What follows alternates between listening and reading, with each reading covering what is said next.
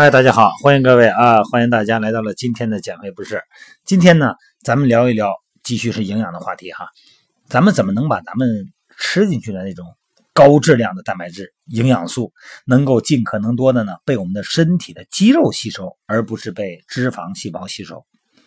这个要达到这个实现这个目标哈，我们就要做几个工作。首先呢，我们为了吸收更好的营养素进入肌肉，首先要提升我们的。胰岛素的敏感度，那么胰岛素的话题以前聊过哈。胰岛素呢，就是一类信号类的合成激素啊。当咱们碳水摄入以后哈，血液中的葡萄糖呢就会升高，血糖升高嘛。那么胰岛素呢就会从胰腺细胞中释放出来啊，去告诉细胞去吸收那些在游离的血中的糖分吧。啊，它就去了，以免呢血糖过高。那么一部分糖呢会被迅速利用掉哈，那么另外一部分呢就会储存在。肝脏和肌肉中，也就是所谓的肝糖原和肌糖原，这个以前也聊过。也就是说呢，我们的肌肉量越多呢，糖的储存能力，哎，这个利用能力呢也就相对越高。这是胰岛素。我们胰岛素呢，身体对各个部位啊，对胰岛素的敏感程度啊，简称胰岛素敏感度。这敏感度越高，那么你需要分泌的胰岛素呢就越少，因为它敏感了嘛，就不需要这么多了。而糖分呢，吸收利用效率呢也越高。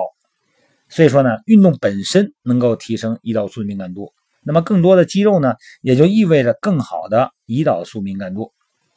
胰岛素敏感度很重要，以前聊过哈，呃，咱们简单再描述一下啊，呃，身体呢只需要一点的胰岛素就能处理大量的糖，因为它胰岛素呃胰岛素的敏感度高了嘛。另外一个呢，呃，比较好的敏感度呢会降低胰岛素的拮抗，会降低糖尿病的风险，会降低长。脂肪的几率，这就跟咱们喝那咖啡一样啊。这个咖啡啊，你喝一点它提神，你喝特别多了以后呢，它这个作用就没了。所以说，胰岛素过度的频繁的分泌呢，也会导致身体对胰岛素产生抵抗。这种抵抗呢，就影响了胰岛素分配糖的能力。那么这样一来呢，所谓的二型糖尿病，哎，这就是它的前期，而且呢，也会影响咱们长肌肉啊。所以说呢，怎么能够提升它的敏感度呢？这就是今天的营养话题了，要多摄入膳食纤维，而且呢，要学会在咱们这个餐里边啊加点醋。另外一个呢，在这个餐食中哈加入一些不饱和脂肪酸，你比方说鱼啊，或者是坚果类的哈。那么在非运动日啊，就你这两天不练，这个时候呢，这个白米饭、白面这些就少吃了，这种含糖量比较高，而且呢容易提升糖啊。再一个就是保持运动习惯啊，尤其是力量训练和耐力训练，它都是能够提高咱们胰岛素敏感度的这种训练方法哈。这是胰岛素，这是通过饮食结构来调整敏胰岛素的敏感度。再一个呢，就是咱们的睾酮和皮质醇的比例。睾酮呢就是雄性激素啊，它是维持咱们呃雄性身体肌肉保持一个肌肉量的一个决定性因素哈。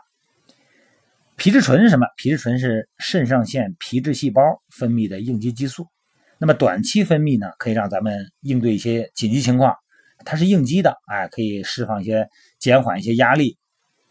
但是长期分泌呢，就导致肌肉分解了，啊，这个免疫力呢下降，这些很差的因素都会产生。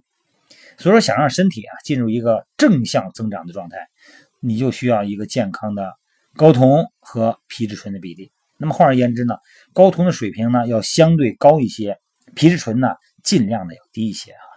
你看这个环境污染呐、垃圾食品呐、精神压力呀，还有就是咱们的过度训练，这是人为造成的哈。睡眠质量不高啊，这些因素呢都会导致皮质醇长期的过度分泌，所以这个需要调整哈。那么高糖啊、高油、油炸食品呢，同样会引发血液皮质醇的升高，这个需要咱们注意啊。那么相反呢，睾酮提高呢，咱们说过哈，餐桌上多摄入一些含锌的食物，哎，你看牛羊肉哈，呃，鸡蛋呢，生蚝啊，这个生蚝咱们都知道哈，还有南瓜籽啊这些哈，尤其是这个营养素中的锌，哎，它有助于睾酮的合成哈。当然了，这个咱们合成的目的不是说非得像。我们想象的，只要是锌吃多了以后，锌镁微粒素哈，就能像那个你看到的那个健美运动员那样，那是两个概念啊，那是竞技体育，那是一种竞技性的啊。那么为了实现那个竞技成功呢，很多情况是不择手段的，这个咱们就不再描述了哈。咱们作为大众健身体质能标准，咱们用健康的标准来衡量我们摄入的营养素。再一个呢，就是精简而高效的力量训练可以促进睾酮素的分泌。相反呢，这个过于长时间的哈或低效的力量或者是有氧训练哈过多的，会导致睾酮素的下降。啊，咱们把这个有效的训练时间呢，最好在四十五分钟或六十分钟左右，这是最好。你看我们线上减肥训练营的朋友哈，每天呢我会呃录制视频啊，包括训练计划，呃一周是六个训练视频啊，一个月是四六二十四啊，二十四集。那么这里边呢还包括着四周的训练计划，这四周训练计划里边呢有有氧训练，也有无氧训练。那么其实最好呢。在时间允许的情况下，啊，空间允许情况下，咱们最好能把这两个分开。哎，我这个时段我来个四五十分钟，一个小时的有氧，我隔个三四个小时以后呢，我再来个半个小时到四十分钟的肌肉训练，这个是最好的，恢复的好，还不至于产生过高的那个皮质醇啊。所以这个是，呃，把这个合理的时间呢进行。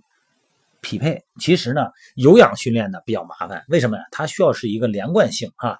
咱们说过哈，长时间不间断、全身性，还有就是中低强度，这个需要连贯。但是力量训练呢，其实呢，它是可以用碎片化时间来实现的哈。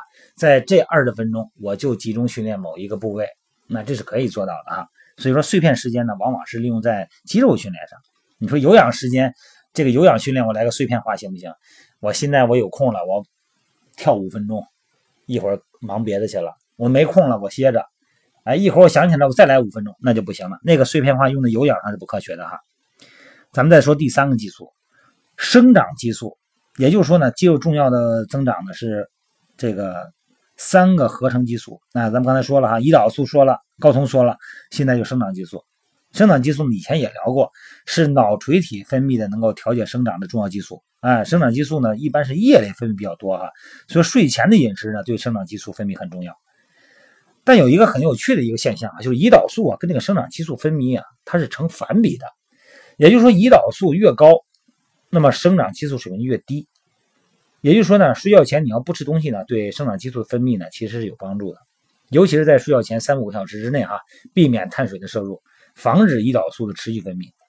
那么，如果你要是真扛不住了，你看很多朋友都是下了班训练，训练完了以后呢，再就到晚上八九点钟了，那那个时候你肯定你得吃，是吧？那这个时候就是蛋白粉和水果了，啊，一片小面包，千万别吃太多了哈。